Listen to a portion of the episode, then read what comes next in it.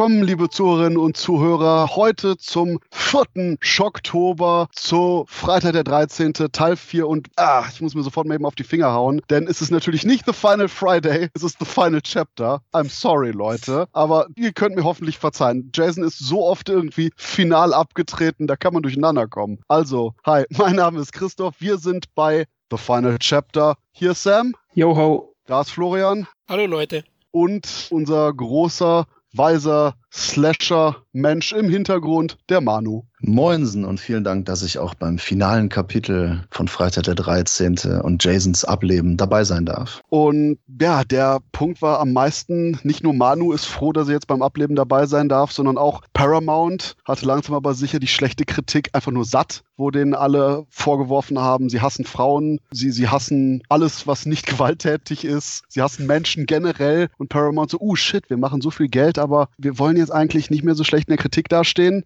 also sind wir doch ganz froh, wenn wir jetzt doch die Serie beenden. Wir haben die Teil 3 gedreht, dass die Serie beenden sollte. Aber das Problem war, der Film hat zu viel Geld eingespielt.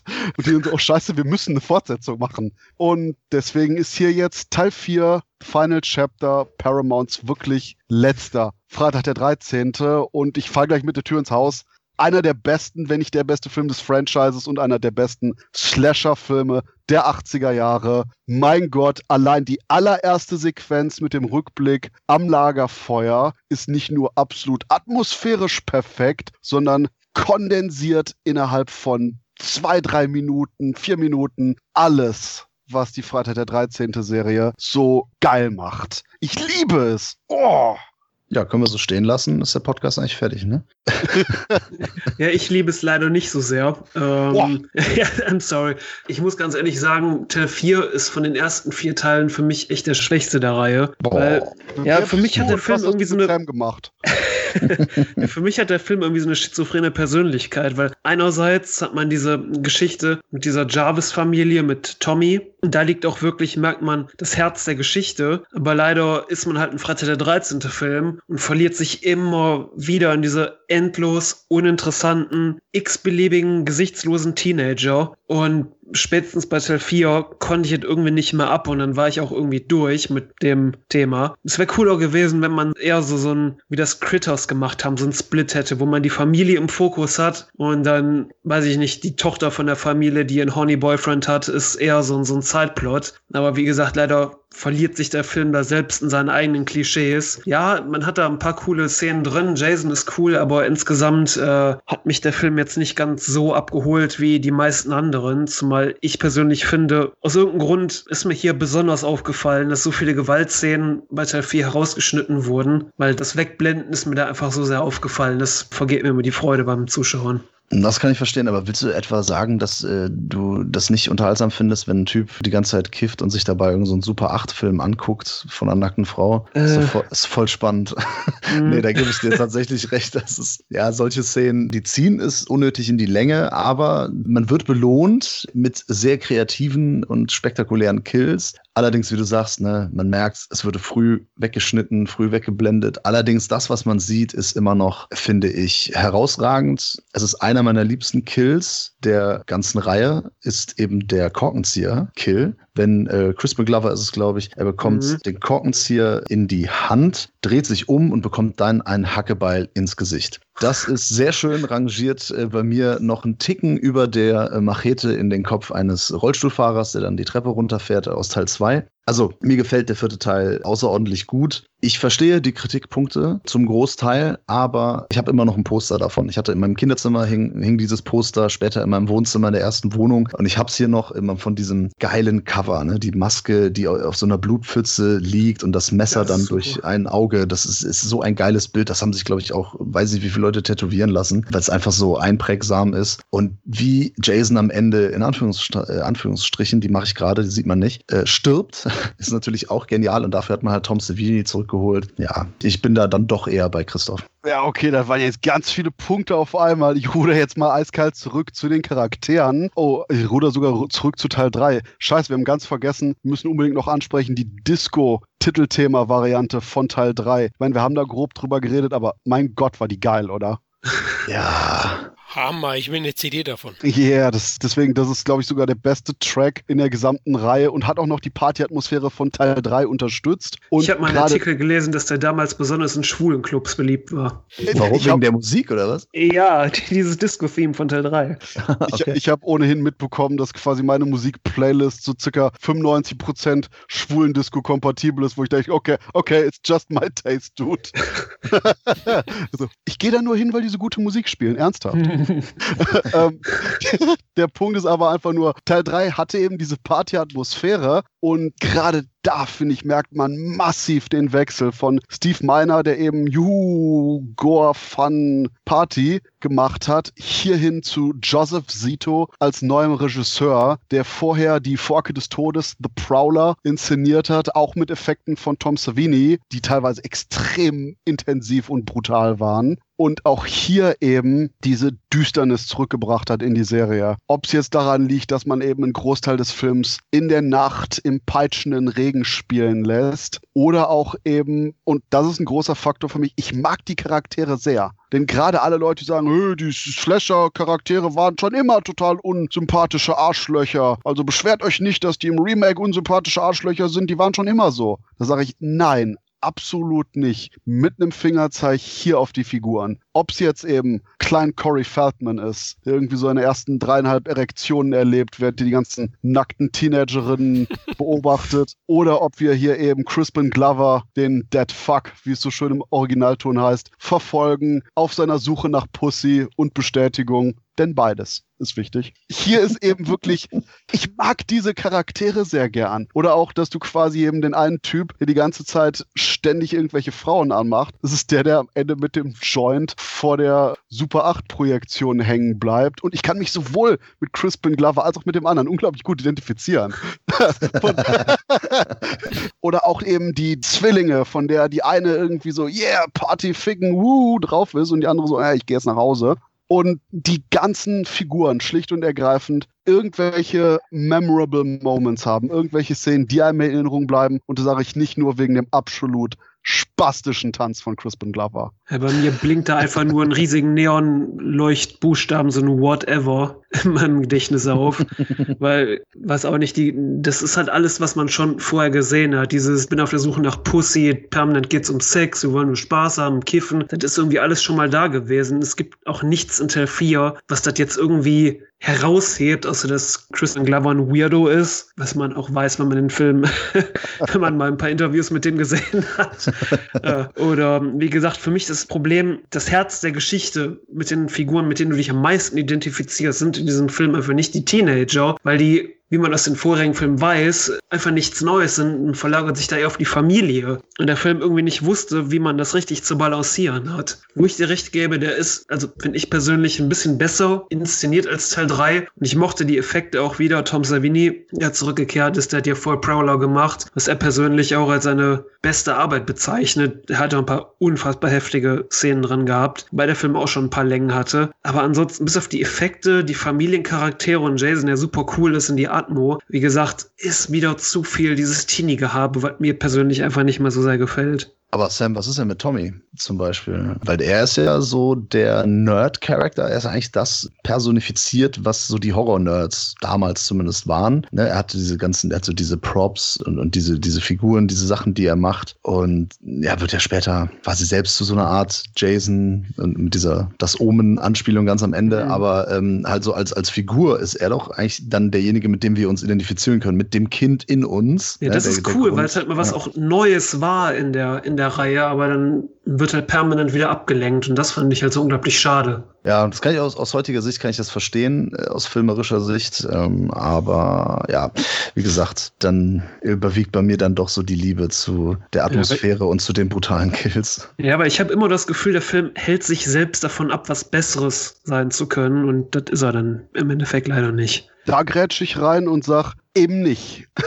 Denn der Punkt ist, da fällt mir ein perfekt passendes Zitat aus Alien ein, wo hier Android Ian Holm, Spoiler, ähm, über das Alien sagt, I admire its purity. Ich bewundere seine Reinheit. Und das ist das, was ich hier bei Teil 4 einfach auch absolut sehe und weswegen der für mich einfach nur ein, wahrscheinlich der perfekte 80er-Jahres-Slasher ist. Denn auch in einem Metasinn. Wir haben die Jugendlichen und im ersten Film waren das und im zweiten auch hier so Camp Counselors. Im dritten Film haben die irgendwie Party gemacht, haben sich um Chrissy gekümmert, hier, die ihre traumatischen Erinnerungen hatte. Aber im vierten Film sind die Jugendlichen alle in dem Haus, um zu ficken. Das ist der gesamte Handlungsstrang. Jede Figur von denen will flachgelegt werden. Das ist nicht, oh, wir müssen uns um die Kinder kümmern, oh, wir müssen uns um unsere traumatisierte Freundin kümmern. Nein, wir sind hier zum Ficken. Und das ist einfach nur der Punkt, den ich persönlich regelrecht brillant finde, weil es ist dieses super Steak, wo du das ganze überschlüssige Schlons abgemacht hast und nur noch das mm, absolute Filet über hast. Es ist diese ultimative Reduktion auf das, was man eigentlich im Kern haben will, nur halt die gesamten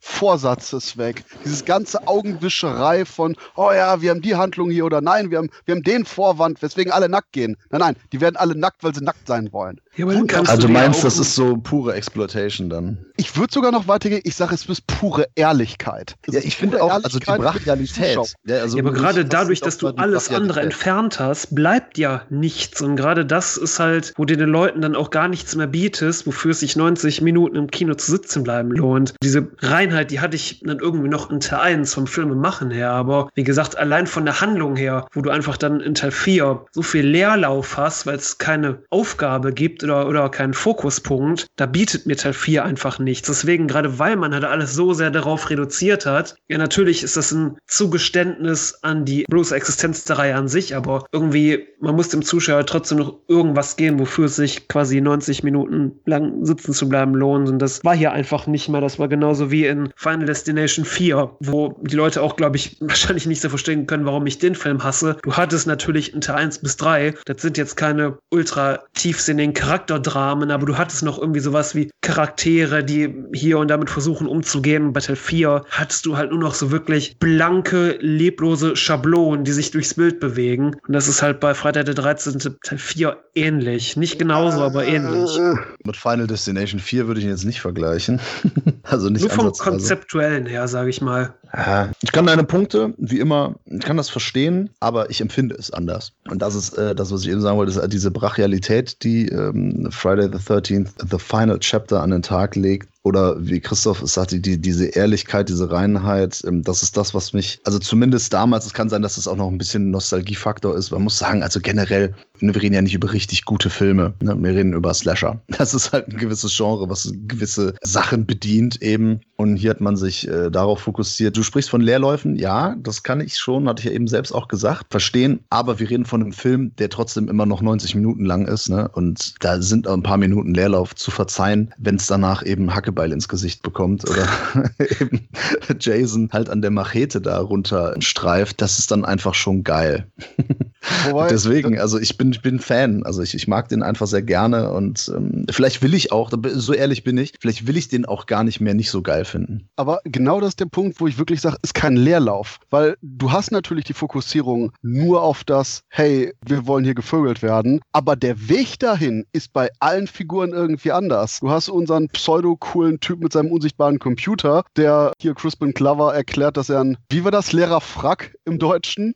Ein Lehrer ich nie auf Deutsch gesehen kann. Ja, ich glaube, es ist leerer Frack. Und der Punkt ist, dass quasi auch da, natürlich, du hast die Fokussierung auf das, wir wollen hier einfach Sex haben, aber auf dem Weg dahin hast du ganz viele Charaktermomente. Und der Punkt ist, natürlich ist es simpel von den Wünschen her, aber auf dem Weg passiert einiges. Ob du jetzt quasi eben einfach nur Crispin Glover da als Hauptfigur von dem Handlungsstrang hast, der über sich selbst hinauswächst, mit dem Nähtchen redet, dass er tanzt wie der weißeste Mensch auf der Welt und im Endeffekt dann aber trotzdem belohnt wird für seine Offenheit und nachher noch nicht mal einfach nur dieses, oh ja, ich hatte Sex, ich habe jetzt gewonnen, sondern der Film dann sogar noch so eine kurze Dialogpassage macht, nachdem die Sex hatten, wo er sagt so, oh, bin ich wirklich ein leerer Frack? Und sie so, nein, gibt ihm Kuss und er, fuck yeah, baby, geht runter, um Wein zu rauszuholen und dann wird er eben umgebracht. Wo du zum einen seine Handlungsstrang zu Ende hast, aber auf der anderen Seite auch eben schlicht und ergreifend, das ist dann in dem Moment, wo du mitgezetert hast, so, yeah, boy, wo quasi wir als Zuschauer so die Wingman von Crispin Glover sind, damit er die äh, nette Zwillingsdame da flachlegen kann. Und dann dieses, ah, ist doch schade. Und okay, so sehr mitgefiebert habe ich jetzt mit dem auch das nicht. Das ist ja auch jetzt nichts anderes, was bei dem Shelley in Teil 3 war. Das ist auch wieder nur so, okay, jetzt sind nochmal da, nur halt whatever. Ja, aber genau das ist der Punkt. Ich verstehe absolut, dass man dann, gerade wenn man die Filme binge-watcht, dann nicht nochmal Bock drauf hat. Ich sage einfach nur, dass die Art von Charaktere, die Freitag der 13. in seiner Reihe und vor allen Dingen in seinen ersten vier Filmen bietet, in Teil 4 mit am besten waren. Ja, da kulminiert das Ganze auch. Aber ich finde, ähm, wir reden über ganz viele Szenen, die auch alle geil sind und so, aber der, allein der Anfang, also wie Jason dann überhaupt sich da befreit, ne, am Anfang Fuck und dann yeah. überhaupt, das sind auch schon mega geile Szenen. Das finde ich auch, also den, den Anfang finde ich da ganz, ganz stark. Das Finale ist super, natürlich, und zwischendrin gibt's eben auch immer noch genug Highlights, als dass ich da wirklich äh, insgesamt einfach Spaß habe mit einem Film, der natürlich jetzt nicht so leichtfüßig daherkommt wie der dritte Teil, eben halt düsterer ist und brutaler ist und eben noch dieses, ja, dieses weirde Ende eben mit, mit Tommy, der sich dann da so, so zum Jason macht und so, ne, was eine völlig verrückte Idee ist. Aber irgendwie ist es halt dann auch geil, weil das auch mal so wieder sowas, dieses Schräge, was wir auch schon mit, mit Pamela Voorhees im zweiten Teil hatten, mit dem Pulli anziehen und so. Das finde ich ganz schön, dass man da so kreative Ideen hat. Also das wertet für mich das dann wieder auf. So die, die anderen Sachen, bei denen man sagen könnte, ja, okay, das ist dann vielleicht jetzt doch nicht so geil oder kennen wir schon. Gutes Argument von Christoph finde ich auch dieses, äh, ja, beim Binge-Watching, ich glaube, da verlieren dann einige Teile an Qualität. Wenn man den jetzt so noch einmal alleinstehend sieht, ist das, glaube ich, ein gutes Konglomerat Grad an Highlights des Slasher-Genres. Ich finde den auch insgesamt ganz unterhaltsam, geil, ja. Mich würde es jetzt nicht so analytisch sehen wie ihr vielleicht hin und wieder oder Christoph. Hey, äh, am Ende funktioniert der, Manu hat es ja gesagt, der Beginn ist ziemlich stark, ja, mit der Krankenhausschwester und ihrem geilen Spezi. Übrigens, das ist einer der Police Academy Leute. Also ich habe auch hier viele bekannte Gesichter gesehen, das hat mir auch gut gefallen. Crispin Glover, dann gibt's ja den Love Interest von Michael Dudikoff in American Fighter 1. Ich glaube, sie heißt Jodie Aronson, wenn ich sie richtig ausspreche, und Corey Feldman. Also sowas freut mich mich und insgesamt beinhart und düster, genau gegenüber dem Vorgänger Teil 3. Ja, in der Mitte die Geilereien der Teenies. Klar, wenn das kanalisiert ist in irgendeiner Form und ehrlich, aber also Crispin Glover als tanzender Ständer, der hat mich jetzt nicht so wirklich äh, emotional mitgenommen beim Kill, aber die Kills sind einfach geil, ja, auch wenn er ihn da weghebt, oder? Der eine wird ja sozusagen gekreuzigt am Türrahmen, dass keiner rauskommt. Da sind schon ein paar heftige Dinger dabei und das hält einen auf jeden Fall bei der Stange und speziell das Ende ist richtig geil und bisher nach der Retrospektive, wo ich wieder die ersten vier gesehen habe, das beste Ende des Franchise oder dieser ersten vier Teile. Deswegen, ich finde ihn gut. Der Film ist hochunterhaltsam und hat einen durchweg guten Spannungsbogen, finde ich eigentlich auch. Eine Sache zu Judy Aronson, die du genannt hast, da habe ich nämlich noch eine interessante Anekdote. Das ist hier Samantha, das Mädel, das nachher, weil alle irgendwie auf den Sack gehen, nackt im Crystal Lake schwimmt und dann im Boot liegend von unten von Jason mit der Machete durchstoßen wird. Und das war die quälendsten paar Szenen, die man überhaupt bei dem Film gedreht hat, denn es war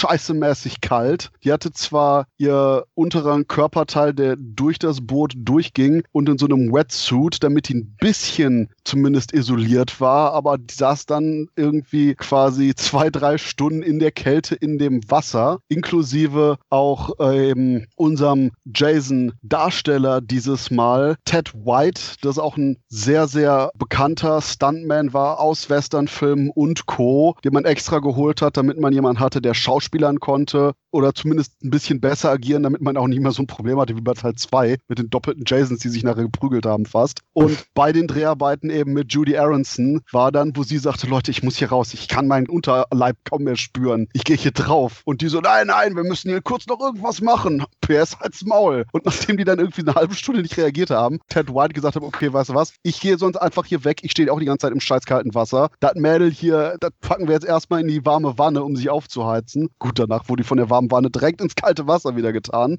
Aber nachdem die nach ihrer Todesszene nach Hause gefahren ist, war die auch irgendwie erstmal eine Woche lang erkältet, todkrank. Von daher, ja, das war wahrscheinlich bei den Dreharbeiten der schmerzhafteste Kill, den die gemacht haben. Und wir reden alle die ganze Zeit von Crispin Glovers Ermordung mit Korkenzieher und Machete. Nee, Fleischerball? Mhm, Hackeball, glaube ich, ja. Aber ganz im Ernst, der Typ, der die Harpune in den Schritt gerammt und abgeschossen bekommt, uh, Ouch. Ich finde auch die, die Säge im Hals und dann den Hals umdrehen, finde ich auch schön am Anfang. Ja, yeah, und das ist ein riesiger Faktor, weil, Ladies and Gentlemen, Tom Savini ist wieder da, auf Bitten von Joseph Zito, der eben vorher mit ihm Folge des Todes gemacht hat. Und Tom Savini hatte nachher total schlechtes Gewissen, denn er kam ans Set und alle so, oh, Tom, Tom Savini ist da? Wir hatten doch hier Greg Cannon, der an Howling und Ähnlichem gearbeitet hatte. Und Joseph Zito, nein, nein, ich will unbedingt Tom Savini. Und Savini so, oh, tut mir leid, Greg, ich wusste nicht, dass ich dich herauskegel. Willkommen im Showbusiness. Ja, unglücklich ein bisschen, ja, genau. Und bei den Effektleuten waren auch so Leute wie John Woolidge, Kevin Yeager, der nachher auch bei verschiedensten Nightmare on Elm Street Filmen für das Make-up von Freddy verantwortlich war, oder Alec Gillis, der bei den Fortsetzungen von Aliens mit Aliens dargestellt hat und für das Design mitverantwortlich war. Die waren alle auch mit im Effektteam von Teil 4, weswegen wahrscheinlich auch da wirklich die Spezialeffekte, ich würde sagen, hat Teil 4 die besten Kills des Franchises? Es hat auf jeden Fall die schön gemachtesten. Mhm. Was ist denn mit R Teil 7 in der Unrated? Ja, es gibt keine offizielle Unrated von Teil 7, von daher. Ja, aber es gibt die Szenen aus. zu sehen. Ja, es zählt nicht. Wir gehen Teil nur von 10 hat auch noch ziemlich geile Kills. Oh ja, stimmt. Und was Kills angeht, wir haben jetzt die ganze Zeit relativ wenig über die Zensurprobleme geredet von Freitag der 13. Denn die ganzen Filme sind konsequent mit dem Kopf gegen die Wand gerannt und die Wand hieß The Motion Picture Association of America. Also die MPAA, die amerikanischen Filmprüfer, die, wie man munkelte, im Nachhinein sauer waren, dass sie irgendwie Teil 1 mit so wenig Kürzungen durchkommen haben lassen. Massiv das Arschloch haben raushängen lassen bei Teil 2. Dann wieder softer wurden bei Teil 3 und jetzt bei Teil 4 massiv eingegriffen haben. Wie seht ihr das, dass man quasi ja eben abgesehen von dem ersten Film und eben dem neunten Film wirklich nur die, ich sag mal, etwas bereinigte schnelleren Kinofassung offiziell erwerben kann. Ja, es ist halt total schade, weil viele unrated Szenen, die damals geschnitten wurden, existieren ja auch gar nicht mehr. Und es ist halt so ein Stück weit äh, ja auch Existenzberechtigung gewesen, weshalb diese Filme überhaupt existieren, weil es ja so eine Art äh, Showwertfaktor hatten das ja die Filme, dass man für das Spektakel auch ins Kino gegangen ist und auch die Arbeit der ganzen Effektleute dadurch verloren gegangen ist. Aber wahrscheinlich muss es früher oder später soweit kommen, weil 84 war auch das Jahr, wo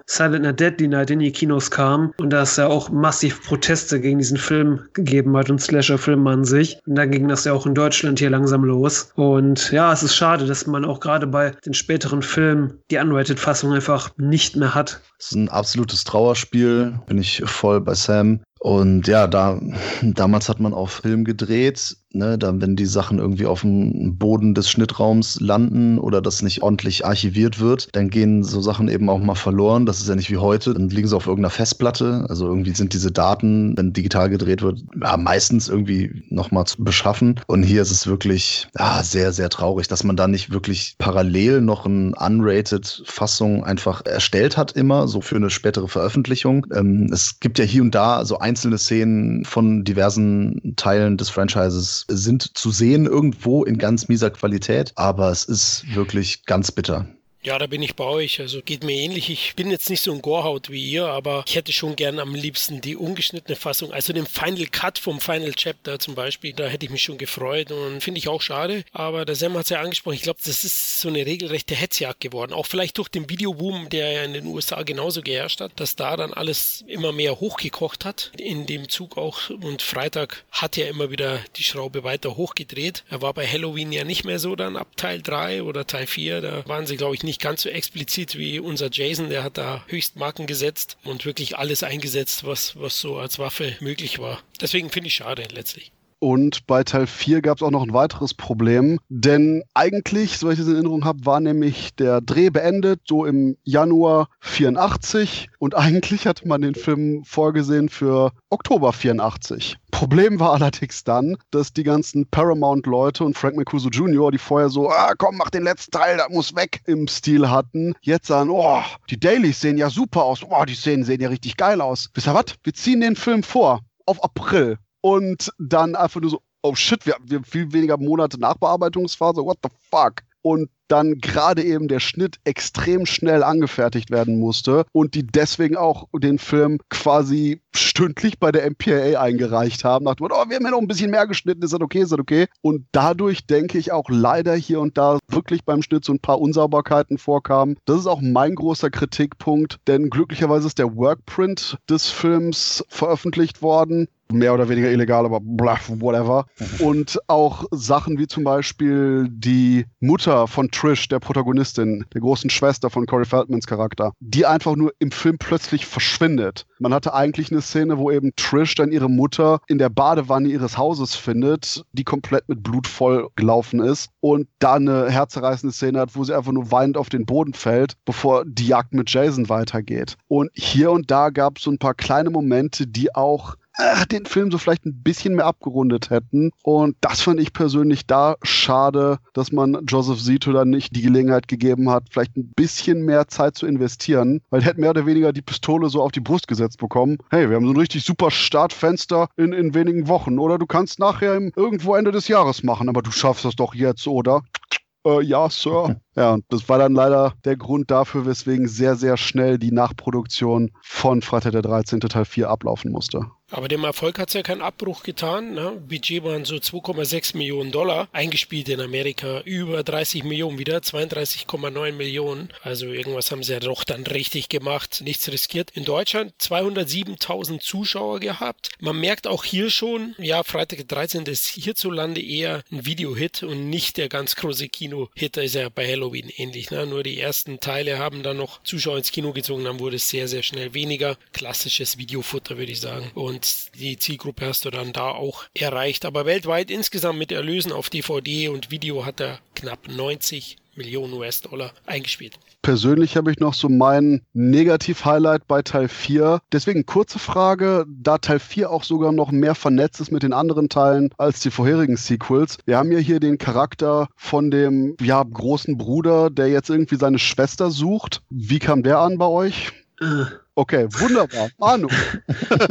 ja, ach, äh, nee, bin ich jetzt auch nicht so äh, ein großer Fan, sag ich mal. Nö. Ja, ich fand ihn gar nicht so schlecht, aber man macht halt nichts draus. Ja, im Schocktober Teil 5 kommt man vielleicht auch noch auf Corey Feldman, da macht man auch nicht so viel draus am Ende in, in der weiteren Reihe. Und hier ist es auch so, ich dachte erst, den baut man so auf als den möglichen Täter in der Richtung oder eben, dass er zumindest da verdächtigt wird. Deswegen schade. Ich dachte auch, er ist ein echter Gegner zu Jason, aber das Einzige, was er schreit, ist, er bringt mich um, er bringt mich um und jammert rum. Ja, also das fand ich dann unwürdig, sein Abtreten und damit hat man am Ende nichts mit der Figur gemacht. Also verzichtenswert. Ja, das war auch das, worauf ich eigentlich hinaus wollte. Ich wollte vorher noch den Joke reinhauen. Er sucht seine kleine Schwester Sandra. Das ist das Mädchen aus Teil 2, deren Sexszene weggeschnitten wurde, weil die minderjährig war. Und mhm. dann sein Tod in Teil 4. Wie gesagt, ich glaube, ihr habt mitbekommen, dass ich Teil 4 wirklich liebe. Aber ich würde sagen, sein Tod ist der beschissenste Tod in allen Freitag 13. Filmen. Wo er in der Ecke von Jason und einfach nur, oh, he's killing me, he's killing me, he's killing me. So, so, so. Danke für den Kommentar, Dude.